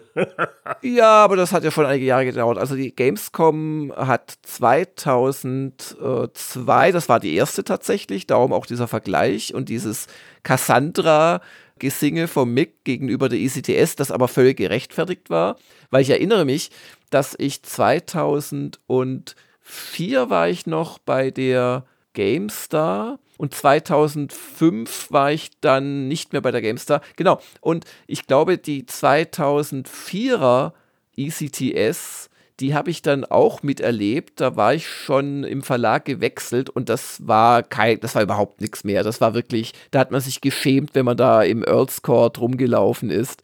Und ähm, also Mick Schnelle hat da schon richtig geunkt. Aber ja, also 20 Jahre, dass die, die Games Convention, also der Gamescom-Vorläufer, auch schon 20 Jahre auf dem Buckel hat. Das sind wieder die Schauermomente, die es nur bei den Zeitschriften Zeitreisen gibt lass uns gar nicht lange drüber nachdenken, sondern hurtig zum Testteil oh, kommen. Und dieses Foto mit Jörg Langer und Bruce Shelley, wo ja. auf, auf, dem Bildschirm läuft Age of Mythology. Und ja, ja, ich will nicht sagen, der Bruce Shelley guckt ängstlich, aber er wirkt so schon so ein bisschen verunsichert. Und Vor kein allem Wunder. Der, ist, der, ist der Bruce Shelley doppelt so groß wie ich, muss man noch dazu sagen. kein Wunder, weil Jörg da seinen strengsten Prüferblick aufgesetzt hat. Also, das ist schon da hätte ich auch Angstschweiß auf der Stirn. Ja, aber es gab nichts zu befürchten, denn unser Exklusivtest verrät. Age of Mythology auf 10 Seiten getestet, 92 Prozent, also knapp vor unseren Höchstwertungen überhaupt, die bei 93 und 94 Prozent lagen. Und der Haupttester war Markus Schwertl. Und ich habe ja schon ein paar Takte gesagt zu Age of Mythology. Was ich noch nicht gesagt habe, ist, dass äh, es einen wesentlichen Unterschied zu Age of Empires 2 gab, wo es ja zig Völker gab, die sich aber im Prinzip nur in einer Excel-Tabelle und mit ein, zwei Spezialeinheiten unterschieden haben. Also viel lag dann so an irgendwelchen Boni auf bestimmte Nahrungsmittelproduktionswerte äh, und so weiter. Und äh, Age of Mythology hat das ganz anders gemacht und hat sich eher an ja, Mitbewerbern wie Warcraft und äh, Command Conquer orientiert und hat nur drei Parteien gehabt, aber die waren halt auch wirklich feiner ausgearbeitet als die, was weiß ich, wie vielen bei Age of Empires 2. Das muss man vielleicht wissen. Und dann zu Markus Schwertels Meinungskasten. Age of Mythology ist mit seinen drei Parteien weniger umfangreich als AOE 2 oder Empire Earth. Aber wozu brauche ich 200 Einheiten, wenn ich meinem Gegner durch geschickte Götterwahl und Monsterzucht einheizen kann? Bei jedem Epochenaufstieg sitze ich minutenlang grübelnd vor dem Rechner, denn äh, da hat man sich dann entschieden, was für ein Wunder man sich äh, quasi rauslässt. Und äh, das konnte man wiederum sofort reinbrezeln oder auch ein bisschen damit warten und dann die auch so äh, ja, gleichzeitig auf den äh, Gegner loslassen und dann ganz tolle Überraschungsangriffe und so weiter damit machen. Und das äh, habe auch ich dann noch in meinem Meinungskasten geschrieben, dann zitiere ich das noch kurz. Gerade im Multiplayer-Modus sind die nur einmal einsetzbaren Wunder strategisch höchst interessant. Verschaffe ich mir einen Anfangsvorteil oder spare ich mir mehrere Göttertaten auf? Age of Mythology ist ein Hammer-Strategiespiel, dem ich eine ähnliche Erfolgsstory prophezeie wie Age of Empires 2. Also so ganz habe ich das nicht richtig prophezeit. Also Age of Empires 2 war schon, glaube ich, auch im Rückblick das erfolgreichere, größere Spiel. Aber ich weiß, dass das Age of Mythology noch viele Jahre lang wirklich äh, im Multiplayer gespielt wurde und von vielen Fans dann auch nicht durch Age of Empires 3 abgelöst wurde. Also ich habe das fertige Produkt nicht so intensiv gespielt. Ich war ein paar Mal im Laufe der Jahre bei Ensemble für Preview-Geschichten. Ich habe noch im Kopf, dass das den Entwicklern wirklich am Herzen lag, mal ein bisschen was anderes zu machen. Ich glaube, Microsoft hätte nichts dagegen gehabt, wenn sie direkt von Age of Empires 2 zu 3 gegangen wären. Und äh, Ensemble war da schon sehr picht drauf, äh, sich mal ein bisschen spielerisch auch mehr auszutoben mit diesen eher fantastischeren Elementen. Die kannten natürlich auch Warcraft und was da so abging. Und äh, auch bei Microsoft hat man sich daran erinnert, dass äh, die Veröffentlichung 20 Jahre her ist, denn hier noch eine aktuelle Meldung. Es wurde ja ein äh, Remaster angekündigt. Age of Mythology Retold äh, ist in Entwicklung und das ist ja eine schöne Nachricht, weil ich hatte lang das Gefühl, dass das so ein bisschen die, die vergessene Serie oder es war keine Serie, es war das eine Spielhalten, vielleicht noch eine Erweiterung von Ensemble bleiben würde, weil es halt kommerziell nicht so der ganz große Erfolg war. Und äh, das finde ich schön und bin gespannt. Ich meine auch, was sie da zuletzt mit Age of Empires 2 getrieben haben. Ihre Neuauflagen, die sind ja durchaus immer noch spielenswert.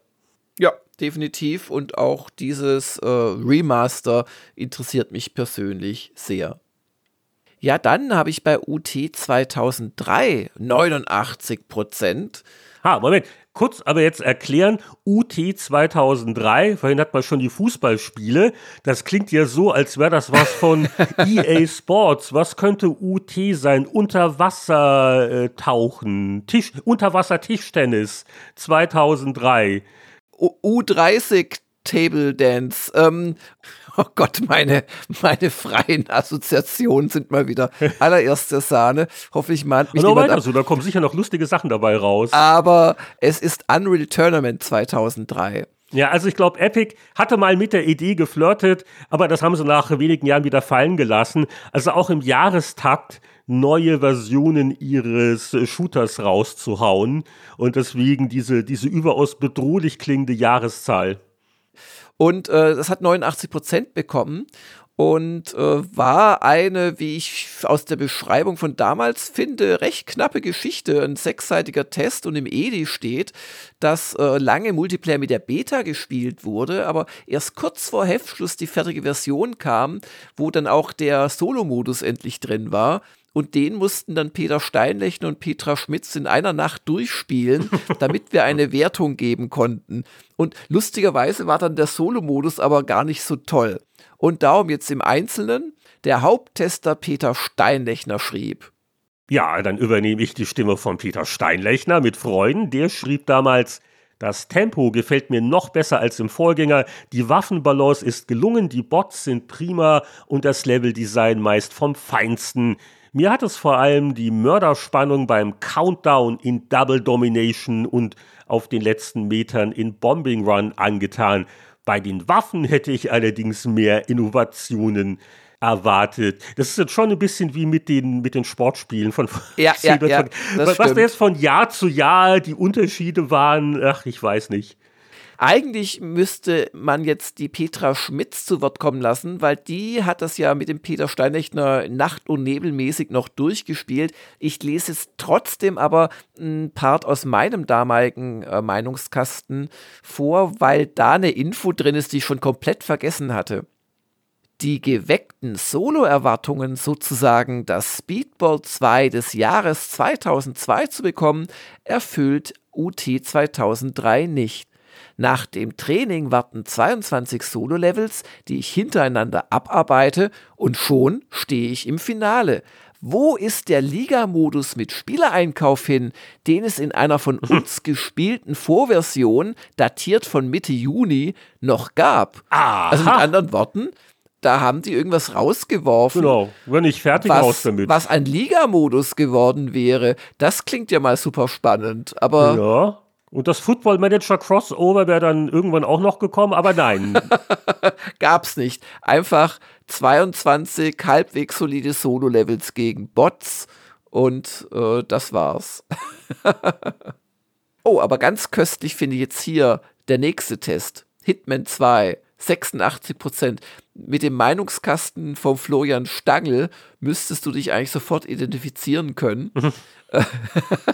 du meinst jetzt seine Hitman-Frisur, die ich ja auch so etwa habe. Genau, weil äh, der früher ja wirklich stark belockte Florian hat irgendwann auch auf so eine äh, Kürzestar-Frisur umgeschaltet, die ich ja übrigens auch ausprobiert habe bei meiner Japan-Reise. Mittlerweile ist es wieder nachgewachsen.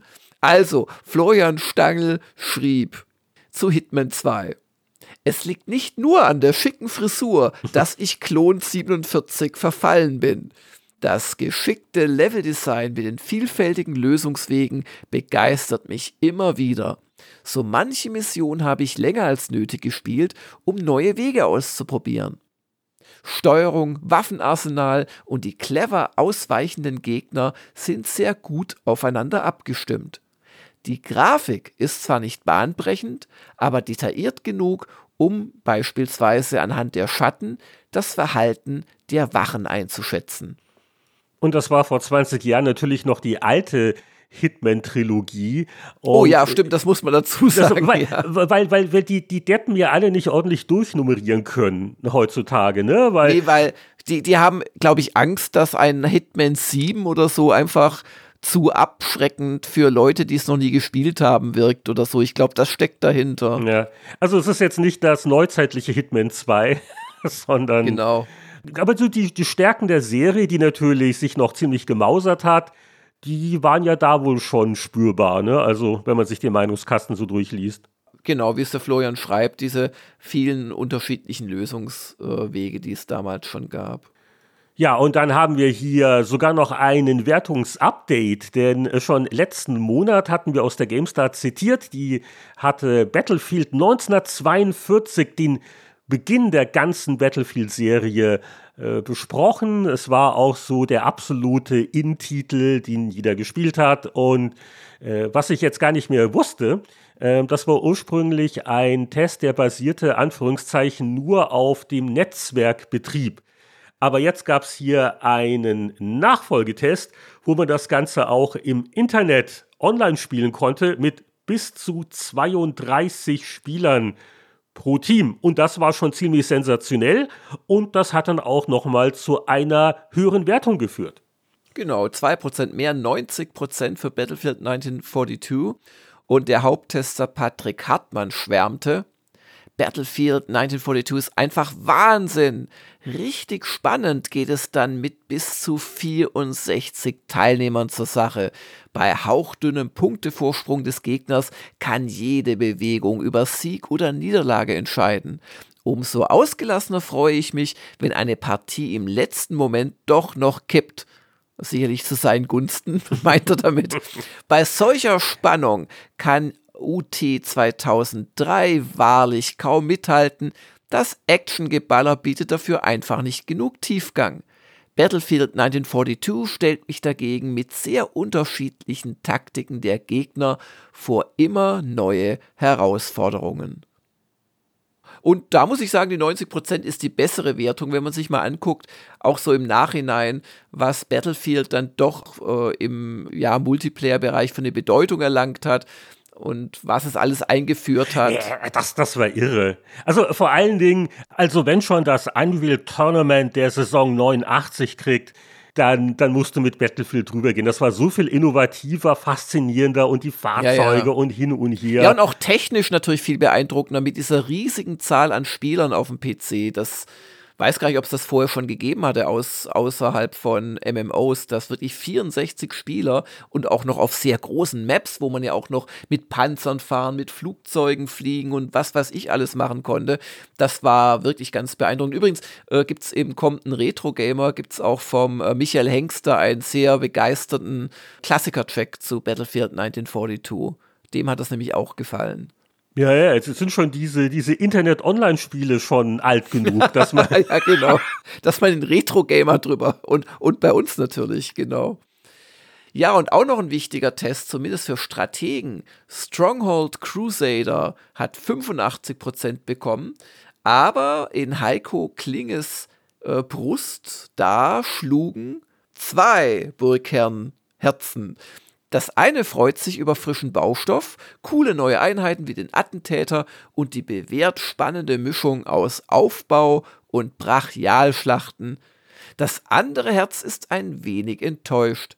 Zu einfallslos spielen sich die Einzelspielermissionen im Vergleich zur großartigen Stronghold-Kampagne. Der Mehrspielermodus ist hingegen schlichtweg brillant. Also zur Erinnerung, Stronghold war die große Entdeckung, nicht zuletzt vom Heiko auch. Und Stronghold Crusader war dann halt äh, das ganze Jahr in, in, in die Wüste ein bisschen transponiert und eben mit Mehrspielermodus, aber wie Heiko urteilte, eben mit nicht mehr so einem guten Solo-Modus. Ja, und wem es in der Wüste doch ein bisschen zu warm ist, der äh, begibt sich in die eisigen Dungeons and Dragons Gefilde. Ein Test haben wir noch. Und mein Gott, da bin ich ja der Haupttester gewesen. Wie konnte das passieren?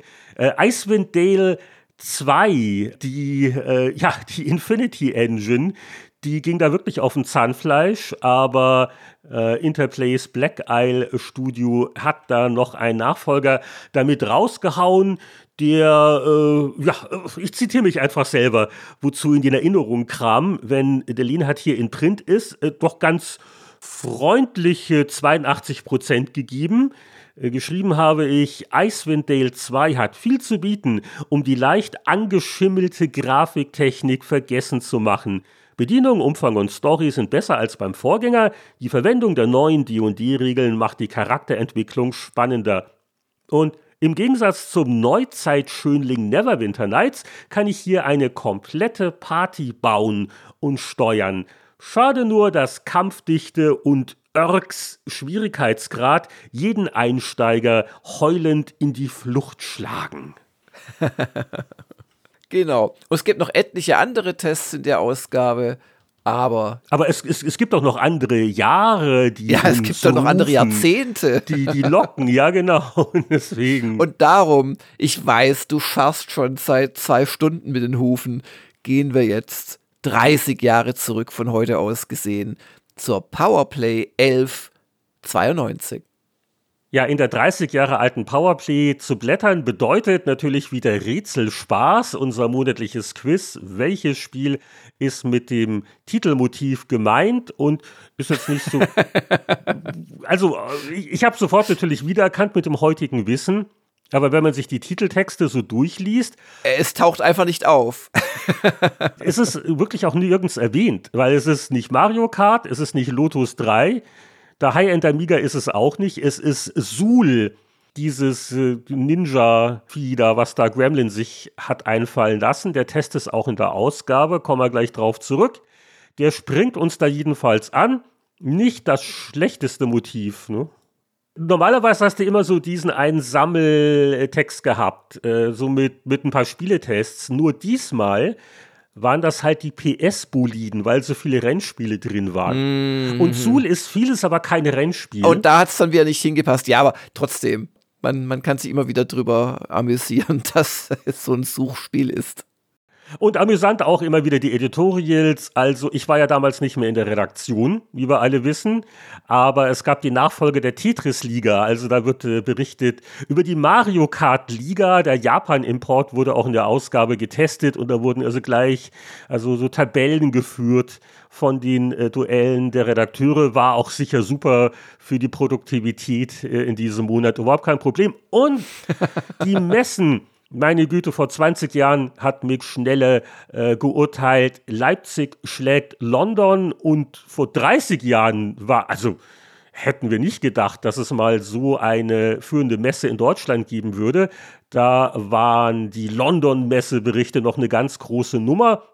Und ja, wie, wie, wie so häufig nicht mehr so interessant aus heutiger Zeit, die damaligen Messeberichte, außer man interessiert sich für die optischen Verwerfungen des Layouts, weil was jetzt. ich weiß, was du meinst. Das Bikini-Luder von der Packungsartwork von Spellcasting 301 von Legend Entertainment. Das hat jetzt nicht so viel mit London zu tun, als dass man sie irgendwie in den Union Check und dann auf jeder Doppelseite wird dieser blöde Freisteller kombiniert mit dem ECTS-Logo wiederholt. Ich will es jetzt nicht allzu ausführlich kritisieren, nur, äh, also man, man merkt, ich hatte mit dem Heft nichts mehr zu tun, weil das sind wirklich Torheiten, die in vielerlei Hinsicht bescheuert sind. Und Charles und Diana noch reinmutiert beim Aufmacher, die da so, so rübergrinsen. Es ist, es ist völlig losgelöst. Ja, das ist schon ein bisschen strange, wer sich da austoben durfte. Naja, auf jeden Fall, wir erfahren, die ICTS gab es damals schon. Und wenn wir dann aber weitergehen, kommen wir nicht nur zu den PS-Boliden, sondern bald danach zu einem meiner Lieblingsspiele aus der damaligen Zeit. Da freue ich mich schon drauf. Aber lass uns doch erstmal über Lotus 3 The Ultimate Challenge sprechen. Ja, das war eine vor allem auf dem Amiga sehr beliebte Rennspielserie, der dritte Teil äh, mit 85 Prozent ganz ordentlich bewertet. Ich habe so ab Lotus 2 den Überblick irgendwann verloren, aber deswegen haben wir ja den Knut Gollert und der schrieb, Sean Suffern hat sich selbst übertroffen. Gekonnt vereint er die Vorzüge beider Vorgänger, spickte zudem das Rennspiel mit einem kinderleichten Editor und fünf neuen Szenarien, die es in sich haben. Die Grafik ist genauso flüssig und detailreich wie die des zweiten Teils. Besitzer von Turbokarten bekommen ein noch fließenderes 3D-Rennen geboten. Es haben auch nicht so viele Spiele gemacht, ne? Ja. Und ja, war sicher für einen Amiga ein sehr, sehr gutes Rennspiel. Allerdings, und da kommen wir am Ende drauf, das Konsolenhighlight Mario Kart, der Wertungsabstand hätte rück noch ein bisschen größer sein können. Also 30 Jahre später, glaube ich, kann man das so urteilen. Ist man immer etwas klüger, ja. Ja, und jetzt kommen wir zu dem Jörg Langer Liebling, wobei, also ich frage mich nur, was hat denn da die Powerplay getestet? Denn Star Control 2, das haben so ziemlich alle anderen deutschen Magazine erst in der Ausgabe 293 getestet. Ich weiß nicht, ob es eine Absprache gab oder ein Missverständnis, ob die eine Preview-Version getestet haben. Also jedenfalls einige Monate vorher. Und das ist vielleicht ganz gut so, weil in der PC Player hatte irgend so ein ahnungsloser Depp dem eine, eine 70er-Wertung nur gegeben. Aber ich glaube, äh, der Test vom Volker Weiz in der Powerplay ist eher in deinem Sinn, denn der zückte 81 Prozent. Ja, ist ehrlich gesagt zu wenig für Star Control 2. weil das ein ganz tolles Spiel ist, wenn ja, wenn man halbwegs mit den äh, immer noch Arcade-Kämpfen zurechtkommt, weil das Spiel ist wirklich großartig. Man muss, ja, man muss im Prinzip eine weltweite Allianz schmieden, äh, eine, Entschuldigung, ich sagte weltweite, eine galaxieweite Allianz schmieden gegen die bösen Urquans, die alle unterjochen und also es gibt kataklystische Dinge stehen bevor man muss mit diesen Rassen sie erstmal finden, Diplomatie führen, dann kriegt man von ihnen Raumschiffe, die auch ja ganz eigenes Flug- und Kampfverhalten haben. Also wirklich ein ganz, ganz tolles, ja, Gemisch aus letzten Endes Rollenspiel, Starflight, also so Weltallerkundung. Man muss auf Planeten runter und Sachen einsammeln, also Ressourcen. Ähm, es gibt dann die Kämpfe, es gibt die äh, ja, Story, es gibt die Rollenspielaspekte, weil man sein Schiff immer weiter ausbaut. Das ist mit 81 Prozent am unteren Rande der äh, Zielskala, würde ich mal sagen, bewertet. Aber äh, zum Glück fanden sie es gut und der Volker Weiz schrieb, Reiche, also der Designer Paul Reiche 3, Reiche hat ausgiebig Starflight kopiert, das Ganze mit einem ausgereiften Strategieteil vermischt und alles mit ansprechend schönen Raumgrafiken und Space Sounds vermischt. Besonders erfreulich, dass der Computer eine echte Herausforderung ist und die Schiffsduelle nicht im Vorbeimarsch gewonnen werden. Durch die Kombinationsmöglichkeiten der Flotte gibt's Kurzweil satt. Ja, und äh, wer jetzt noch viel mehr zu Star Control 2 hören würde, der kann ja im Spieleveteranenarchiv äh, kramen, denn wir haben äh, rund eine Stunde über dieses Spiel gesprochen in der Episode 96, die im Jahr 2017 veröffentlicht wurde. Kommen wir auch schon hier wie der Bibliothekar im, im Archiv vor, der die alten Folianten mit den Podcast-Folgen rauskramt. Und, und übrigens mit dem André Suica, einem äh, deutschen Game Designer. Und der hat damals dann auch ein ähnliches Spiel äh, gerade gemacht. Das war nämlich äh, Long Journey Home. Auch nicht schlecht übrigens. Gibt es mittlerweile auch, glaube ich, für alle Konsolen seit ein paar Jahren. Ja, und jetzt kommen wir, Heinrich, endlich zur eigentlichen Auflösung, wer da auf dem Titelbild uns anguckt, nämlich Suhl. Da ist er jetzt auch im Testteil ja, aufgesuhlt. Da gibt es ihn. Also, es ist, glaube ich, nichts, was wir beide irgendwie groß gespielt haben, korrekt? Nein, das war so ein äh, Arcade-Spielchen auf dem Amiga. Das kann dir der Christian von Duisburg jetzt etwas genauer erklären. Der schrieb in seinem Meinungskasten, beim Spieldesign tritt oder rast Suhl in schon von Sonic ausgetretenen Spielepfaden, turboschnell also. Denn wie der berühmte Konsolenkollege dreht auch Suhl gerne auf und rast mit einem Affen oder besser Ninja-Zahn durch die Levels. Leider stehen gerade umgehauene Feinde nach gewisser Zeit wieder auf und harren am alten Platz wenn der Ninja wieder vorbeikommt. Das geht nicht nur unserem Super Sprite auf den Senkel. Hm. Okay, muss ich glaube ich nicht nachholen. Klingt jetzt nicht so. Ja. Haben wir die äh, Wertung schon genannt? 75 75 Prozent? Oh, keine Ahnung. Frag mich nicht. Mal kurz. Ich, ich bin ja schon geistig beim nächsten Spiel. Denn wir hatten ja kürzlich erst den Julian Ergebrecht zu Indiana Jones Greatest Adventure und Infernal Machine. Und eieiei, hier die Factor 5 Frühzeit, das nächste Thema, mit dem wir ihm da mal nerven könnten, ist BC Kit. Das ist in der Ausgabe getestet, 85% für die Amiga-Version und das war die von Factor 5 programmierte Umsetzung des PC Engine Action Hits Bonks Adventure von Hudson.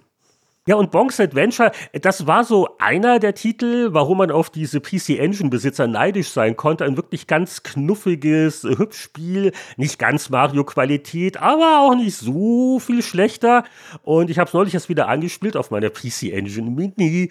Und äh, ja, das äh, Factor 5, das auf dem Amiga. Die Amiga-Version kenne ich aber nicht wirklich persönlich. Da müssen wir jetzt hier auch wieder auf den Tester vertrauen.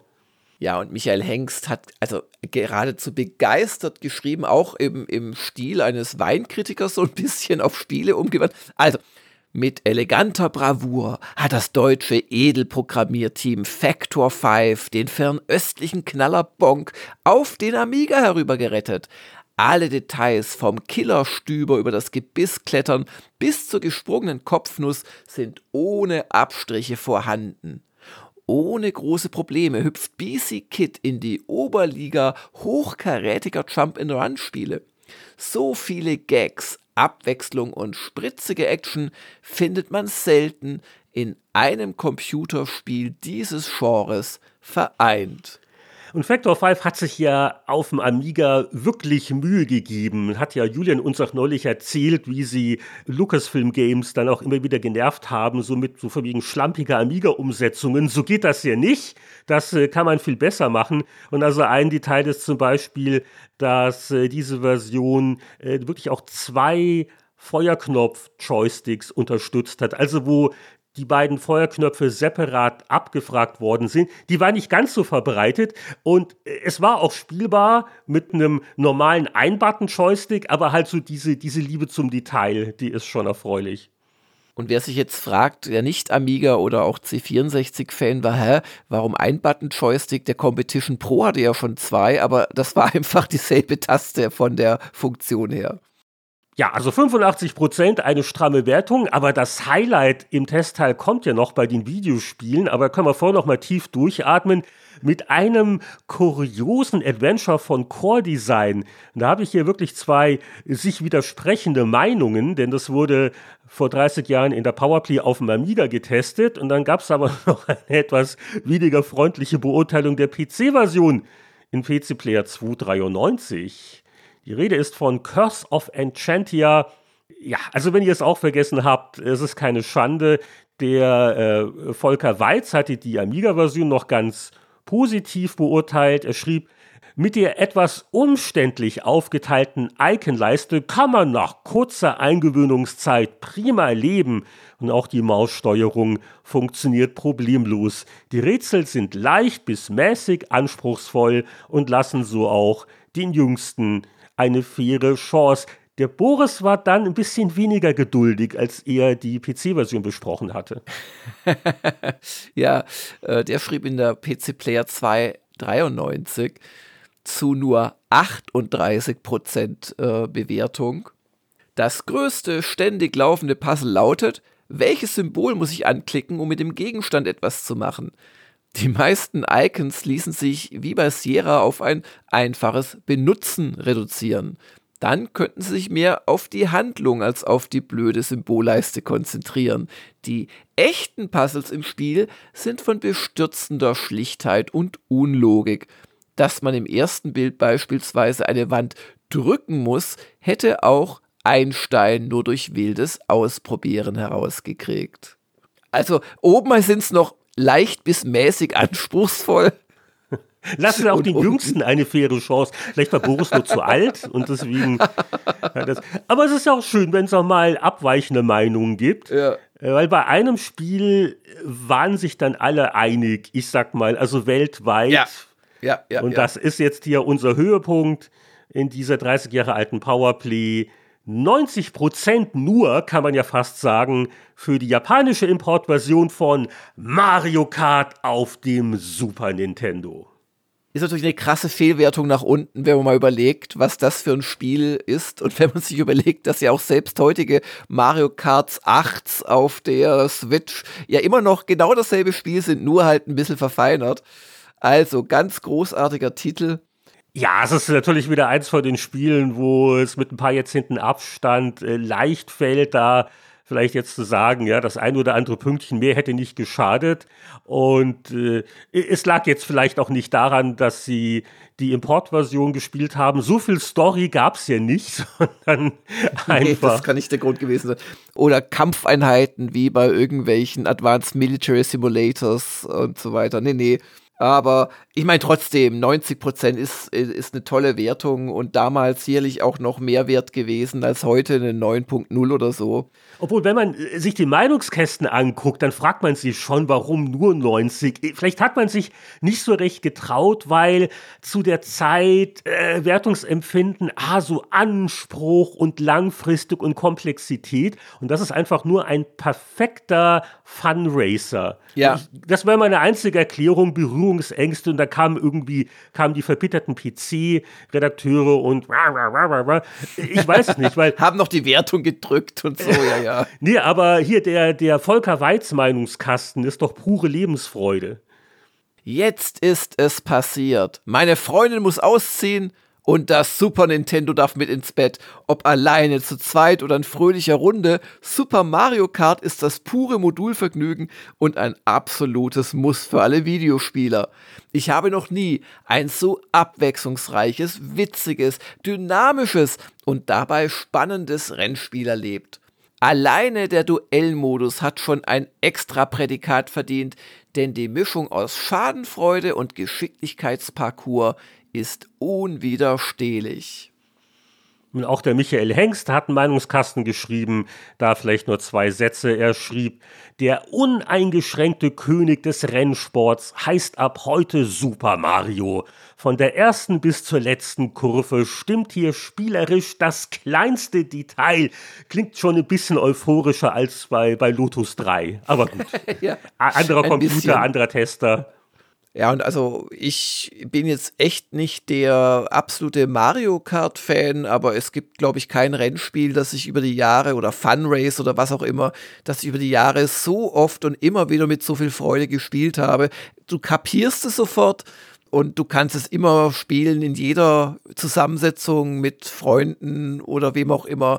Also ein ganz, ganz tolles Spiel. Sicherlich eins der besten, die es überhaupt jemals gab. Und unsere Zeitmaschine umkurvt jetzt elegant alle Bananenschalen und sonstigen Hindernisse und nähert sich der Ziellinie, denn die heutige Zeitreise geht zu Ende. Ich hoffe, ihr hattet auch ein paar schöne Wiederentdeckungsmomente bei unserer Blättertour und äh, ja, im nächsten Monat ist dann ein weiterer Gang ins Archiv fällig, aber wir, Jörg, wir gehen jetzt nur noch nach Hause, oder? Was du machst, weiß ich nicht. Aber ich gehe nach Hause, äh, bedanke mich fürs Zuhören und rufe Tschüss.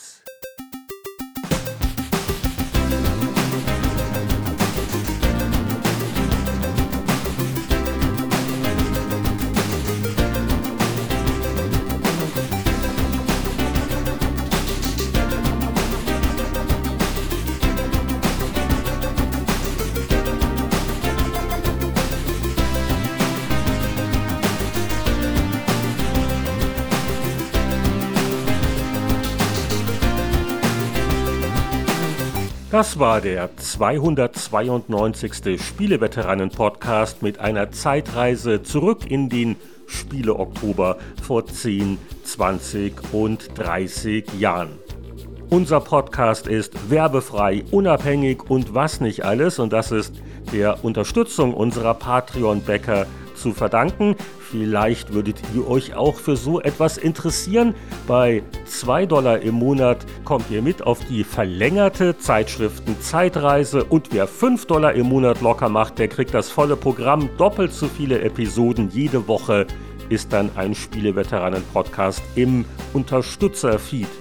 Herzlichen Dank an alle Bäcker, die von den Vorteilen eines solchen Arrangements bereits überzeugt sind. Und stellvertretend grüßen wir gerne wieder namentlich unsere Mäzen-Unterstützer Christian Kohlheim, Markus Werner, Champa, Marc-Alexander Grundke, Lüder Görtmüller, Pascal Turin, Mario Stritzelberger, Sören Stoneman, Alexander Schulz, Tobias Navarra, Gronk, Christian Timmer, Andreas Wander, Peter Verdi, Heinrich von Weinau, Donkey Kong, Hans-Peter Krüger, Oliver Reynolds, Patrick Grosse, Matthias Faut, Rainer Pielmann, Julian, Frank Ridders und Daniel Frödert.